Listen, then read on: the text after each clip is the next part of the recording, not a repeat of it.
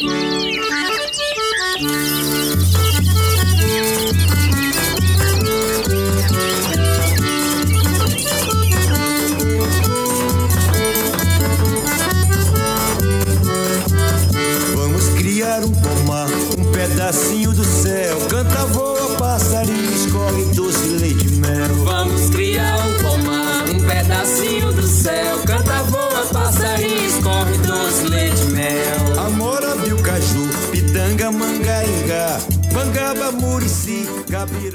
Olá, curiosos e curiosos da gastronomia, das práticas alimentares, da cultura alimentar. Esse é o podcast A Hora do Chá, de Cultura e História da Alimentação, do Instituto Federal de Brasília, no campus Riacho Fundo. Nosso bate-papo de hoje foi com o Jean Marconi e com a Thaís Aragão. Ambos são militantes e ativistas do Slow Food Brasil. São moradores aqui de Brasília, defendem os alimentos bons, limpos e justos e explicam um pouquinho pra gente o que é esse movimento do Slow Food Food, como ele funciona, quais são os seus princípios, as suas práticas, os seus eventos e principalmente mostram um pouquinho do que, que são esses ideais dos alimentos bons, justos e limpos que permeiam aí as práticas do slow. Um bate-papo super gostoso e esclarecedor com essas duas figuras. Olá! Tudo bem com você?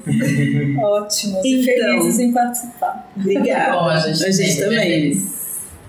É, vocês estão aí numa trajetória já mais longa no, no slow, né? Como é que foi essa, essa descoberta do slow para cada um de vocês? Qual que é essa, essa trajetória aí? O que, que, vocês faziam e, e como que o slow entrou na, na vida de cada um de vocês? Bom, minha história com o Slow tem em torno de 12 anos. É, no ano de 2007, eu estava com algumas inquietações na minha vida sobre perspectivas de futuro, sempre apaixonada por, por toda essa história da alimentação, é, do contexto de tradições alimentares e como o Cerrado, né, eu nascida no Cerrado, eu achava que isso era pouco dito e tal, e fui pesquisar. E descobri que estava acontecendo aqui em Brasília pela primeira vez um evento que acontece hoje na Itália e em alguns lugares do mundo, mas aconteceu só duas vezes em Brasília, ou no Brasil, e vai acontecer de novo, que chama Terra Madre, Uhum. que é um, um evento onde o movimento é, busca reunir iniciativas, é, produtores é, de um território, tipo, Uhum. normalmente um país. Ah, e aí, por acaso, estava navegando na internet e eu vi a seleção para voluntários para trabalhar nesse evento que eu não sabia nem o que, que era. E chegando lá, eu fiquei apaixonadíssima, porque a, a- o pessoal estava fazendo em parceria, foi um projeto que, que aconteceu em parceria com a MDA na época, a, e reunia é, algumas pessoas que tinham saberes tradicionais do Nordeste, é, do Sul. Eu conheci coisas é, muito interessantes como a gila, o cruá, croá, né? O melão croá, coisas que, tipo, há 10, 12 anos atrás ninguém tinha ouvido falar, e pessoas que produziam aquelas coisas, o mangarito. Era um evento nacional. Era um evento nacional, exatamente. E ah, a gente foi colocado como voluntário tanto para trabalhar apoiando nas palestras, como com alguns cozinheiros que foram chamados na época. Ah, e aí eu conheci um- uma pessoa maravilhosa que foi o Ofir, que foi com quem eu cozinhei. A gente tem, vai sair um episódio com o Ofi. Olha aí, É é. Olha aí, que bacana. Eu acho o trabalho dele incrível. Eu é, fui voluntária ajudando ele a cozinhar, foi uma das pessoas que me inspirou a falar: não, então tem mais coisa por trás da cozinha do que apenas juntar um monte de ingredientes. Mas você trabalhava com cozinha. Na verdade, não. Eu sempre quis fazer gastronomia, trabalhar com cozinha diretamente, mas a minha formação é, inicial foi na comunicação. Sou relações públicas de formação e estava tentando enveredar para esse caminho ah, por paixão mesmo, desde pequena, era o que eu gostava de fazer. E aí eu falei, ah, tendo a oportunidade de trabalhar lá e, e não precisava ser alguém da cozinha para poder ir cozinhar. Além de cozinhar, a gente também tinha essa opção de a, apoiar nas outras atividades. Então foi quando eu conheci também a Rita da Sorbet, né? Uhum. Que ela estava lá no iníciozinho do trabalho dela e eu encantadíssima com aquela aquele sabedoria que ela tinha. E aí foi quando eu me apaixonei e me associei em seguida. Isso slow já existia no Brasil há muito tempo? Não, foi mais ou menos é, naquele ano, talvez um ano antes, onde o primeiro convívio foi criado e foi criado aqui em Brasília. Uhum. Ah, mais ou menos por aquele período, não sei se um ano ou dois antes, ou se foi no mesmo ano, mas foi por ali por aquele período. Eu sei que foi durante o evento que eu me associei e logo em seguida tiveram algumas dinâmicas e aí foi criado em seguida o convívio cerrado, que aí foi quando eu de fato falei, ah, esse aqui faz mais sentido é, ainda porque traz essa temática que tanto me apaixona, que é do que é da minha região, né? Então aí a gente começou a fazer algumas atividades, em seguida a Jean foi líder do convívio, a gente na época fazia muitas visitas a produtores, o pessoal do assentamento, né? Já Então, tinha esse trabalho com os produtores também, né? é, a perspectiva é mais ou menos nesse caminho, mas foi a partir desse evento, que era um evento de grande reunião do Terra Madre, ah, que eu fiquei conhecendo um pouco do que, que era, que eu não fazia ideia. Aí depois que eu fui conhecer melhor, fui pra Itália e tal, mas deixa eu já Mergulhou de cabeça. É, tem muita coisa pra dizer. E você, Jean? É, a minha família, parte de pai, é goiana, né? Do, do noroeste goiano, numa cidade chamada Crixás. E as minhas férias de infância e adolescência eu ia passar lá e ficava maravilhado com as minhas tias, todas cozinheiras de mão cheia, minha avó, minhas tias, minhas primas mais velhas, né? Então, aquela mesa farta que o goiano, assim como o mineiro, ele só come uma vez por, por dia, né? O dia inteiro. o dia inteiro. Então aquela mesa muito farta de coisas feitas em casa, aquelas quitutes, né? Eles chamam de quitutes. Biscoitos, bolos, né? Enfim, doces. E aquilo ficou na minha memória muito, muito, muito tempo depois. E aí é, eu sempre procurei estar próximo disso aqui em Brasília, né? Desse tipo de comida e tal. E casei com uma mineira, que também a família dela, né? Como boa mineira também. Uma vez por dia? Uma vez por dia, comida farta, variada, né? Tem até uma história engraçada quando eu fui visitar a tia dela, depois eu conto. E aí a gente ia muito para Caldas Novas quando as crianças eram pequenas. Todo mês de julho a gente ia para Caldas Novas. E a gente sempre saía do hotel para almoçar. Olha só como foi a minha trajetória. Eu sempre saía do hotel para almoçar, escolher um restaurante gostoso e tal. E, e aí uma vez a gente falou assim, ah não, vamos almoçar no hotel mesmo, porque aí não precisa sair, aquela, toda aquela logística para sair com criança, volta com criança, vamos comer aqui mesmo e tal, né? E hora do almoço a gente entrou lá no restaurante, nos servimos, quando a gente pôs na boca, cara, comida horrorosa, insossa, mal feita, sei lá, não, tem Plástico, né? plástico, gosto de plástico, né? bem colocado. E nós temos quatro filhos, então ela sentou na mesa com dois, eu sentei na outra mesa com dois, né? E, cara, não consigo, não, não, consigo, não dá, não dá pra comer e tal. É, tá tão ruim que as crianças não quiseram comer nem a sobremesa. Tinha pudim de chocolate, elas botaram na boca, não quero. E aí, quando a gente levantou, né, e se encontrou, foi a primeira coisa que ela falou pra mim: Nossa, que comida horrorosa. Eu falei, caramba, foi a mesma coisa aqui, né? É, e eu já tinha ouvido falar do Slow, Slow Food, né, reportagem, alguma coisa assim. Falei, vou atrás. Chegar em Brasília, eu vou atrás disso, que eu quero comer bem. Pelo menos uma vez no mês, eu quero encontrar essa galera do Slow Food e comer bem e tal, né? E não conseguia, né? Ouvi falar e tal, mas não conseguia contato, ninguém me respondia, ok. Aí em 2010, então isso foi tipo em 2008, 2009. Em 2010 teve o segundo Terra Madre aqui em Brasília, na Funarte. E eles jogaram nas redes, no site, acho que nem tinha rede social naquela época, Orkut talvez, né?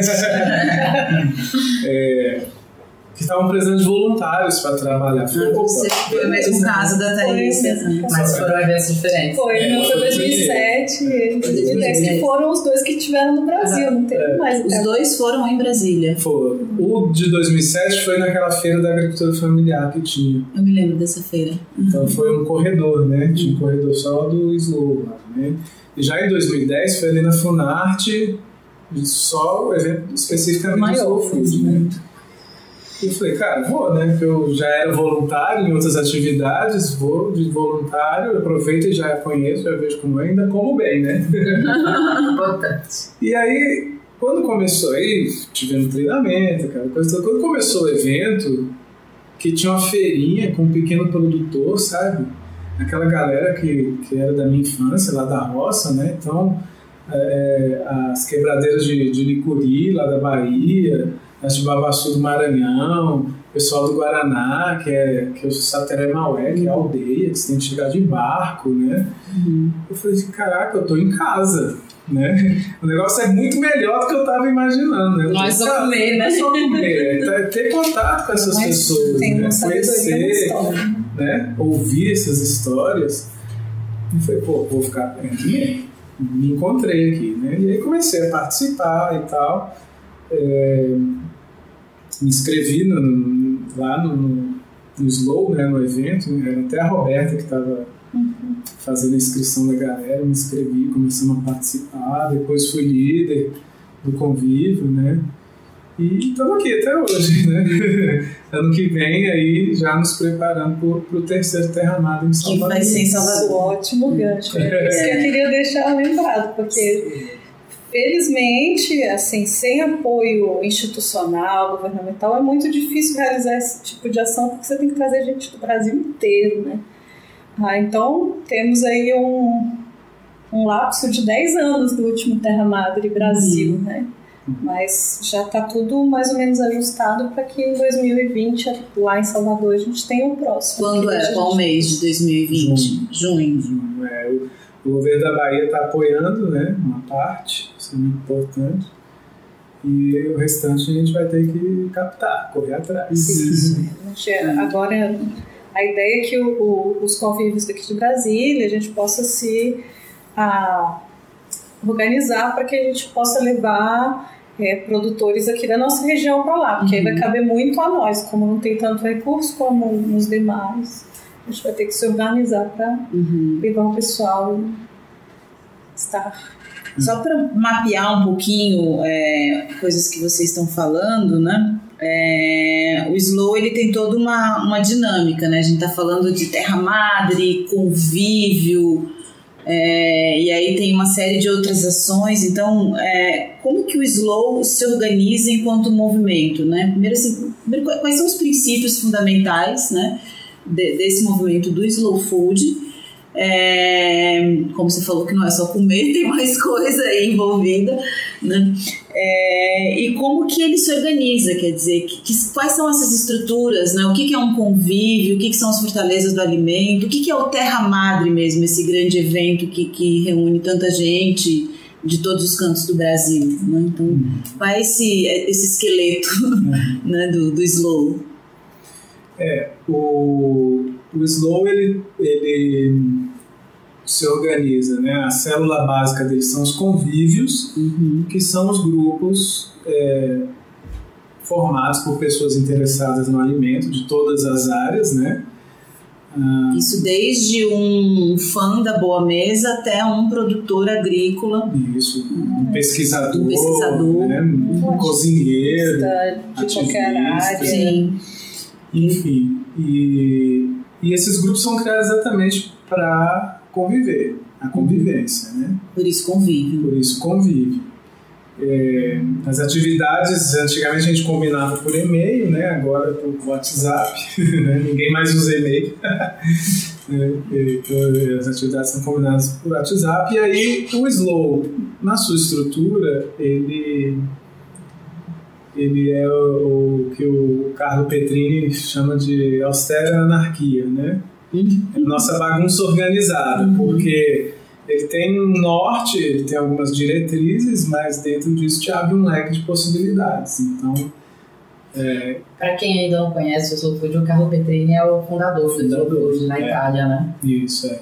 É, acho que o Jean pode até falar um pouquinho. Ele, sempre quando a gente se divide, ele fala um pouco do histórico. É. e aí, aí eu falo um pouco do que a gente está fazendo aqui. E aí depois a gente pode entrar nessa história da arca e tal, mas eu acho que É. convém dizer quando surgiu, Sim. um pouquinho aonde É, surgiu, é. né? É, então, voltando um pouquinho aí, né, o Slow surgiu é, em 89 na Itália, ah, na cidade de Bra, Tem 30 anos.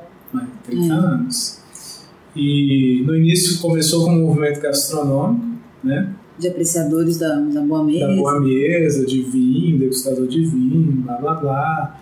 É, e até o dia que o McDonald's decidiu abrir um, um- um restaurante numa praça muito típica em Roma, Uhum. né? E tinham restaurantes, eu acredito que centenários, né? Mas restaurantes muito típicos italianos tradicionais e, e aí o Carlo Petrini junto com os amigos escreveu um manifesto Slow Food né? É, de valorização do produto artesanal do pequeno produtor dessa comida de verdade né? Etc. E aí a coisa foi tomando forma foi tomando forma. As pessoas liam porque tinha um periódico um jornal que saiu nesse manifesto todo mundo comprava e lia e nossa mas é isso mesmo eu também acredito nisso e tal e chegou ao que nós temos hoje, né? Então, o Carlos Petrini, como jornalista, é, ele sempre é, escrevendo sobre o assunto, né? Nesse periódico, até que a coisa cresceu de tal maneira que ele começou a palestrar e viajar, né?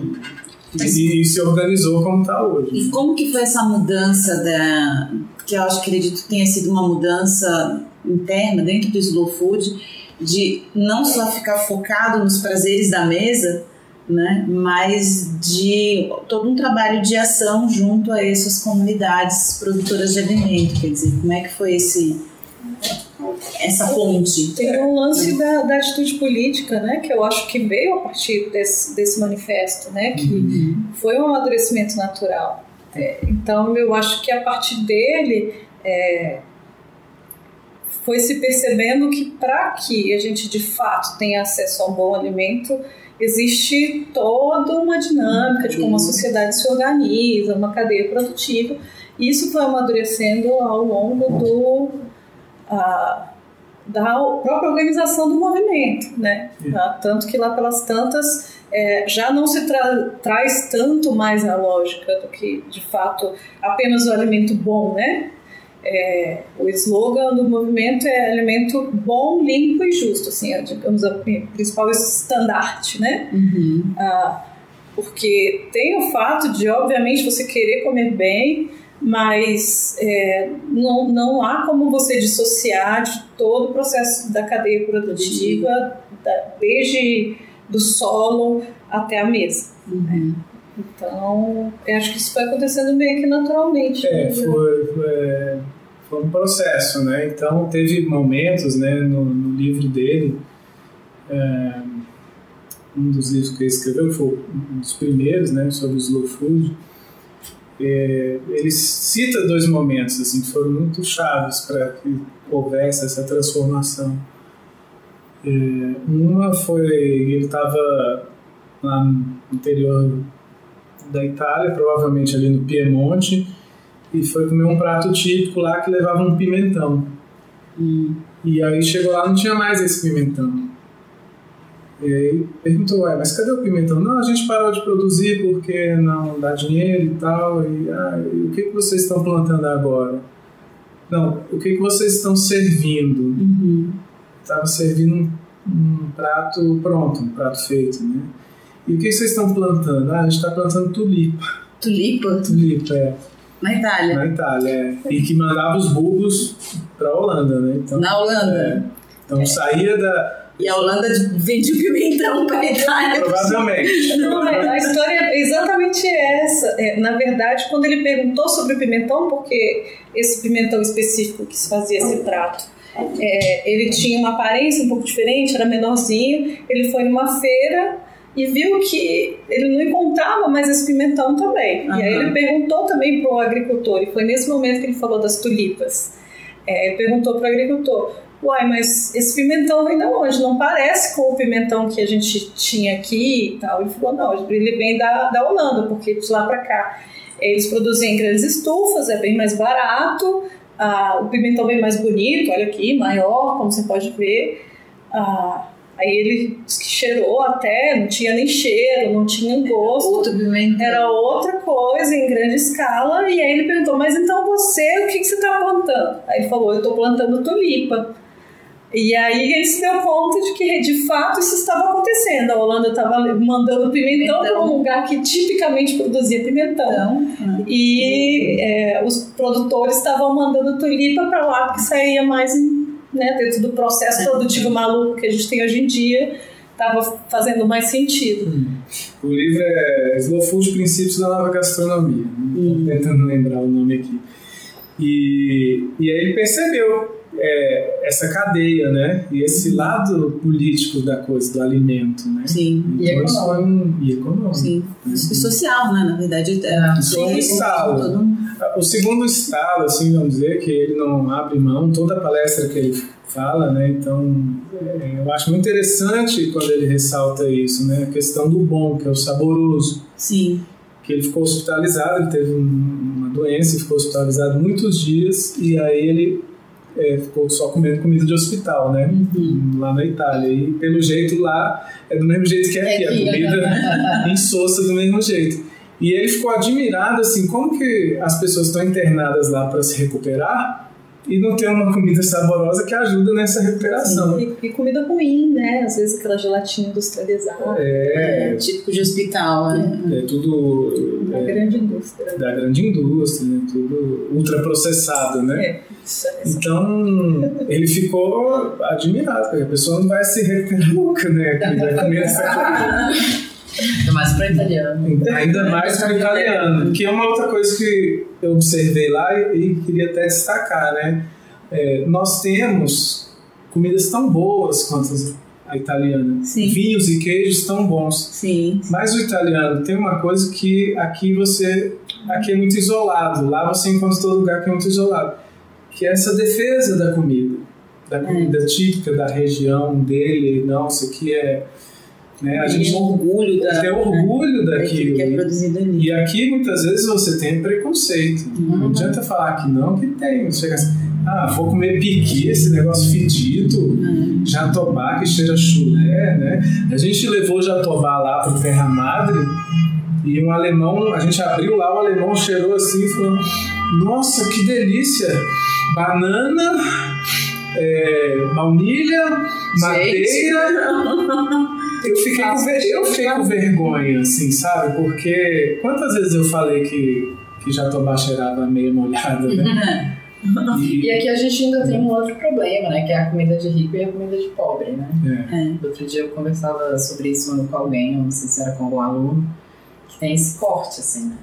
E aí essas comidas é, mais tradicionais, muitas vezes não se encaixam nesse modelo de comida de classe média que a gente tem e são vistas como comida de pobres. E aí a gente tem... E a valorização da comida europeia, que para a grande maioria da população brasileira é uma coisa inacessível. Então, queijo bom é um brie francês, É. mas o queijo bom das nossas regiões queijeiras, não.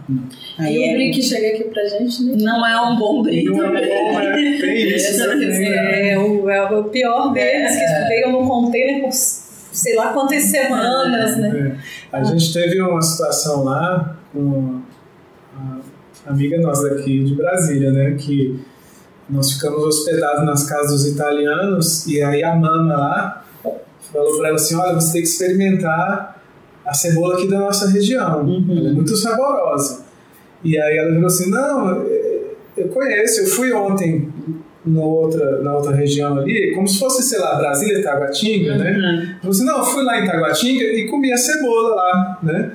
Aí a mano falou, não, É diferente, né? Não, você comeu a cebola de lá, você tem que comer a cebola daqui. Mas ela falou com muita, sabe, né? Propriedade. Propriedade, assim, e não era tão distante assim, sabe? Mas, isso também mostra um vínculo com o território que a gente não Que a gente tem muito não pouco. tem, não tem. A gente queria quer. aproveitar essa história que você falou é, para comentar uma questão é, nossa aqui de Cerrado, né?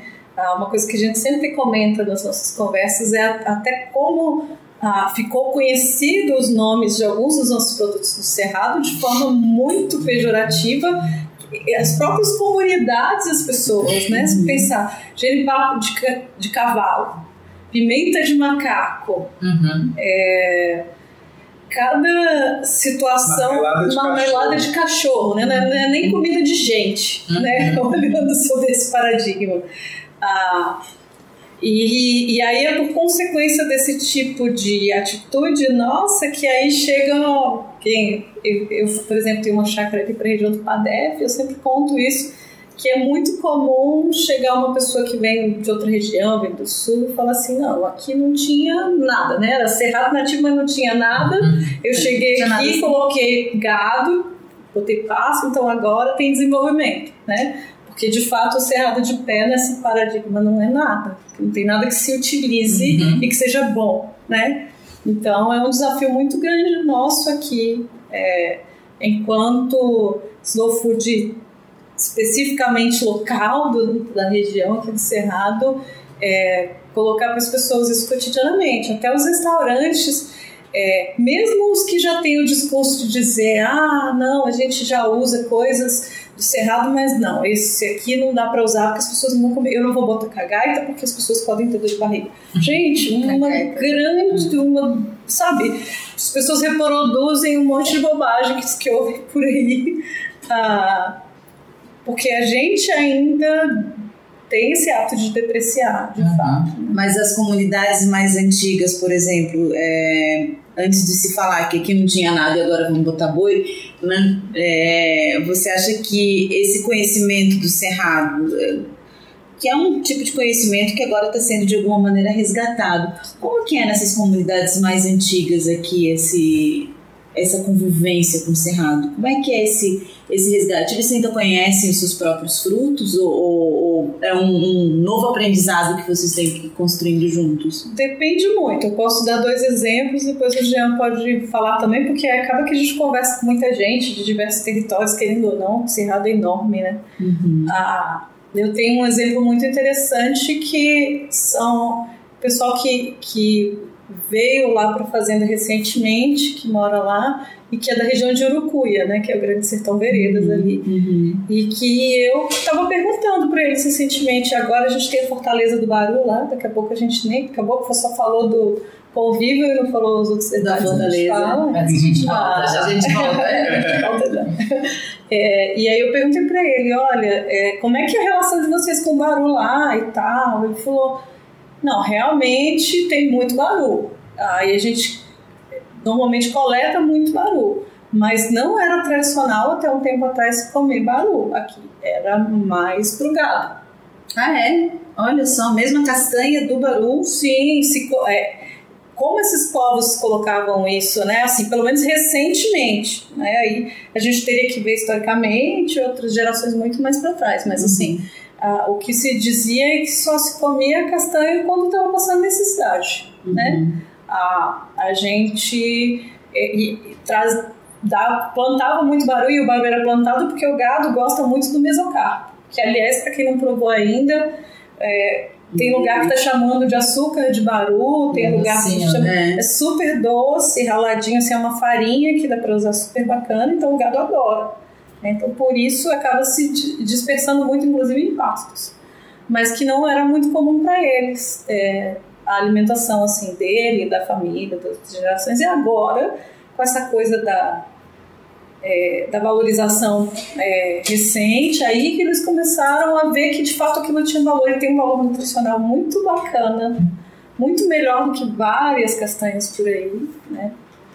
E ah, de ser super gostoso. ah, é, é maravilhoso. E a gente, eu, quando eu estive lá no Terra Madre na Itália em 2014, a gente levou o Baru. E, assim, entre as, eh, os espaços que estavam, digamos, é, colocados para os alimentos brasileiros, foi um dos que teve mais sucesso lá no Baru. O pessoal enlouqueceu no Baru. Uhum. Gente, acho que no segundo dia de evento acabou tudo, todo mundo queria comprar, todo mundo queria provar.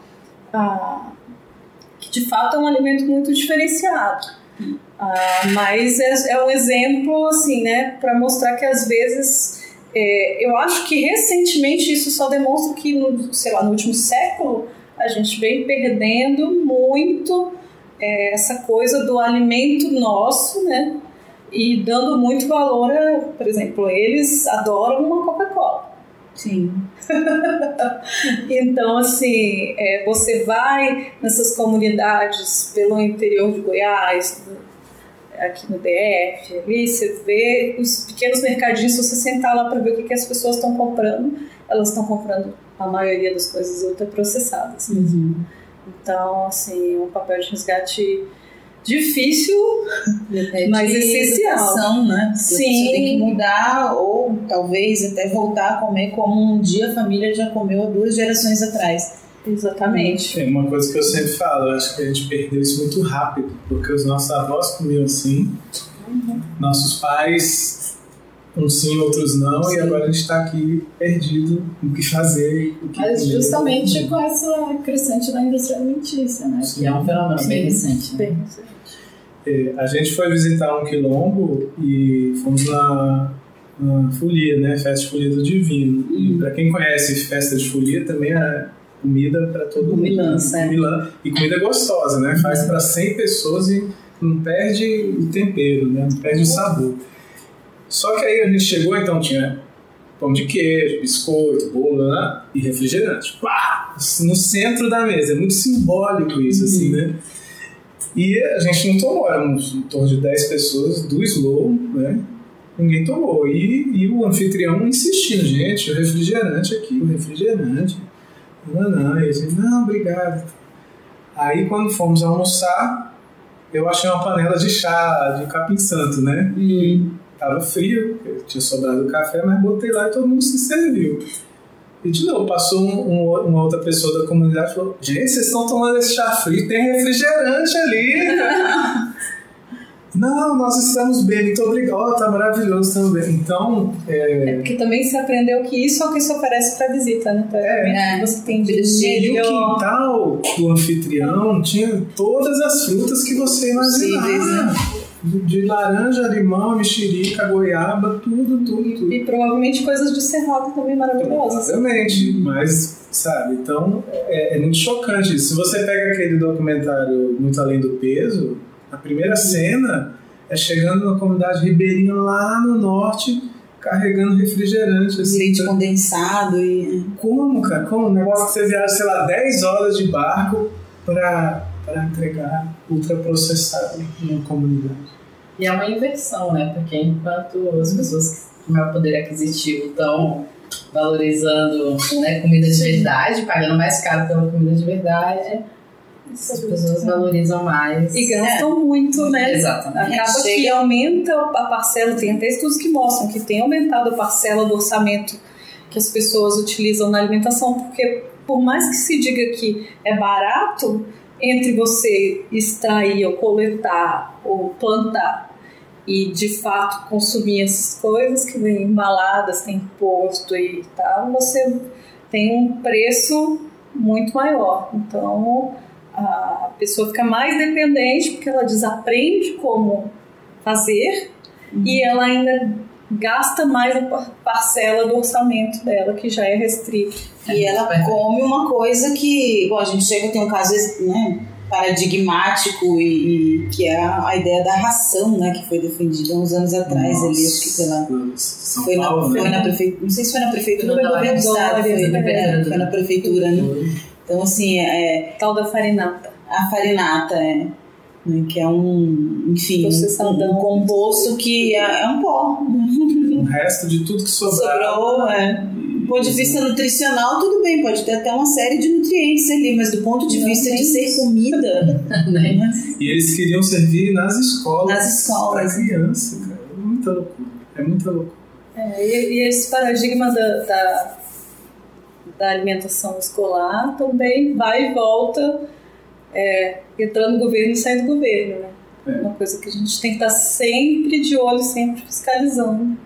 Porque às vezes você entra com uma série de políticas bacanas, né? Chegou, é, já existe uma lei que diz que 30% da alimentação escolar tem que ser é, da agricultura familiar. Já houve uma lei aqui no, no, Distrito Federal dizendo que pelo menos 10% tem que ser orgânico, mas a gente está tendo um pouco de retorno é, de, de visões que, que não avaliam como sendo necessário e nem possível.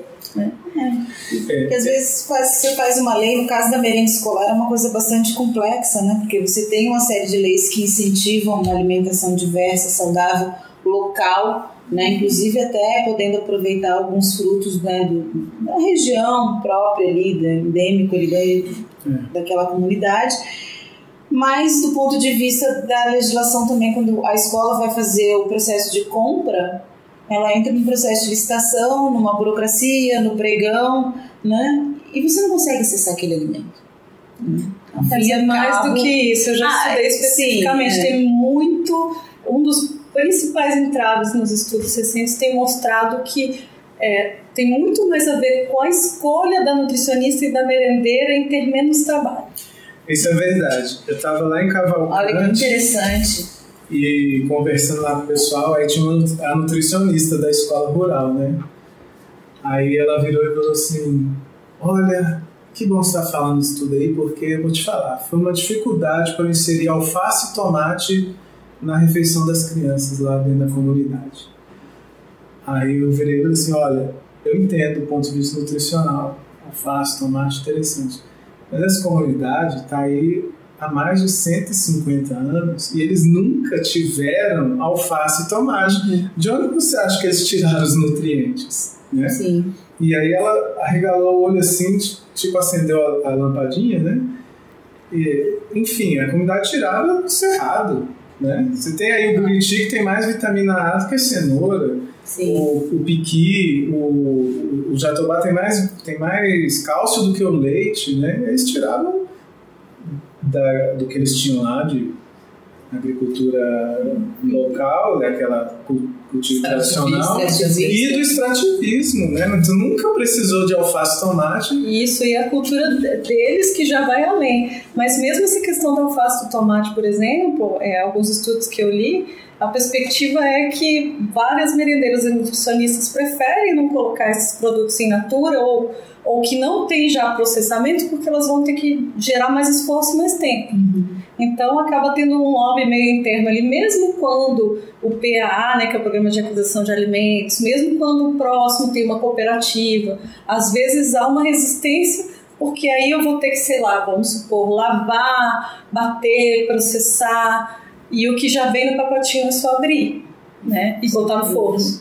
Então, é, um dos principais paradigmas tem sido esse também, apesar de que recentemente o governo federal tem ah, diminuído consideravelmente o recurso para os programas de aquisição de alimentos escolar.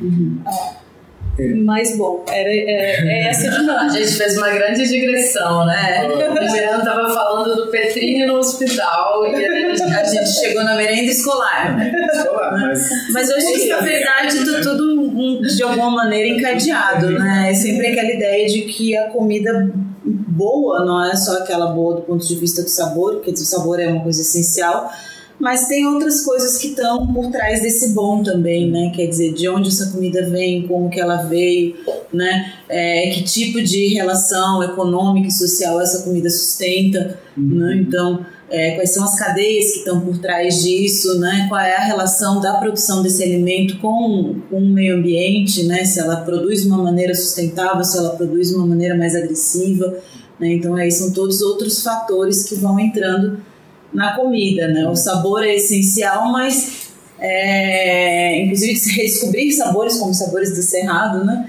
Uhum. É, também tem toda uma, uma cadeia aí que, que o slow também atua, né? Dentro dessas, dessas várias Sim, caixinhas sim. possíveis aí desse Sim. trânsito do alimento. Tem até uma coisa a ser comentada, que aí é só um parênteses antes de se falar, é, que vale uma reflexão, que é o seguinte, a gente, especialmente em Brasília, aqui no plano piloto, a gente tem uma formação cultural, nananã, e está muito preocupado com o orgânico, né? Então tem muita feira, nananã. Só que o que a gente não para para pensar é que boa parte dessas pessoas que vendem feira vendem já como atravessadores de outras pessoas que Novidades. produzem e já não é, recebem tão bem. Ah, ou pior, vendem em sacos plásticos em sistemas de monocultura, que, querendo ou não, na minha perspectiva, mais vale um alimento agroecológico que não tem certificação nenhuma, ou que minimamente tem ali alguma coisa que você não pode considerar orgânico, mas que não é feito em monocultura, Sim. do que um alimento orgânico que está prejudicando incrivelmente o meio ambiente. Então, só para trazer reflexão para o público de vocês, assim, que esse paradigma é bem mais complexo, você tentar entender aonde você está, como o alimento chega até você, como ele está lá, onde ele está produzido. Você tem que perguntar, né? É. É, não adianta você desmatar o cerrado para plantar cenoura orgânica. É. Que nem Alface, é tomate, nossa, né? assim. Alface, tomate, as principais hortaliças que a gente come, nenhuma delas são daqui do Brasil, inclusive, É, né? Hoje. inclusive. É. Tomate né, da América, mas enfim. É, então, voltando né, lá na história do Petrini, é, o que, que a gente tem hoje do movimento? Né? Então, você tem uma organização internacional sediada na Itália, né, é, espalhada pelo mundo todo. Ah, os grupos menores são esses convívios, né? E aí, como eu estava falando, você pode fazer várias atividades de visita produtor, a degustação, Os convívios vão decidindo, Vão- vão decidindo. as- naquela, como é que você falou, austera anarquia. anarquia, É, né? cada convívio decide. Discochepa. Discochepa, né? Que a O gente que, já que é a discochepa? Só para A discochepa é, um, é uma ação que a gente faz é, para chamar atenção contra o desperdício de alimentos, né? Então, a gente aqui em Brasília começou fazendo no Terra Madre, no Terra Madre Day, né? Que é 10 de dezembro. Mas, já, mas a rede jovem do Slow Food é, inventou esse negócio. inventou esse negócio e, e já organizou para fazer em abril. Então, ano passado e esse ano foi em abril.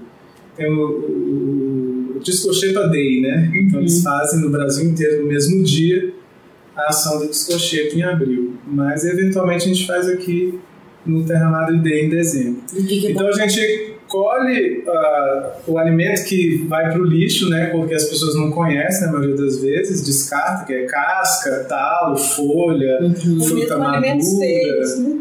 é, É, os alimentos alimento feios, né? As frutas maduras tal, e é, higieniza e prepara ali na hora e distribui de graça. Isso chama disco porque normalmente a gente coloca uma música, uma É. coisa pra animar. faz um evento. É, É, uma cestinha ali, né? E a questão do de graça é porque aquilo ia para o lixo, aquilo estava no lixo, né? É, nós já fomos visitar o SEASA aqui em Brasília e, e a- a- o descarte é enorme, assim, você fica abismado, né? É, a gente já viu caixa inteira de tomate, assim, jogada fora porque o cara não vai parar, ele está ali carregando o tomate, ele não para para catar uma caixa, ele está carregando 50, ele não vai parar para pegar uma. Então vai pro lixo mesmo, sabe? A caixa inteira e tal, frutos inteiros, enfim. Tem o problema também da aparência de alguns.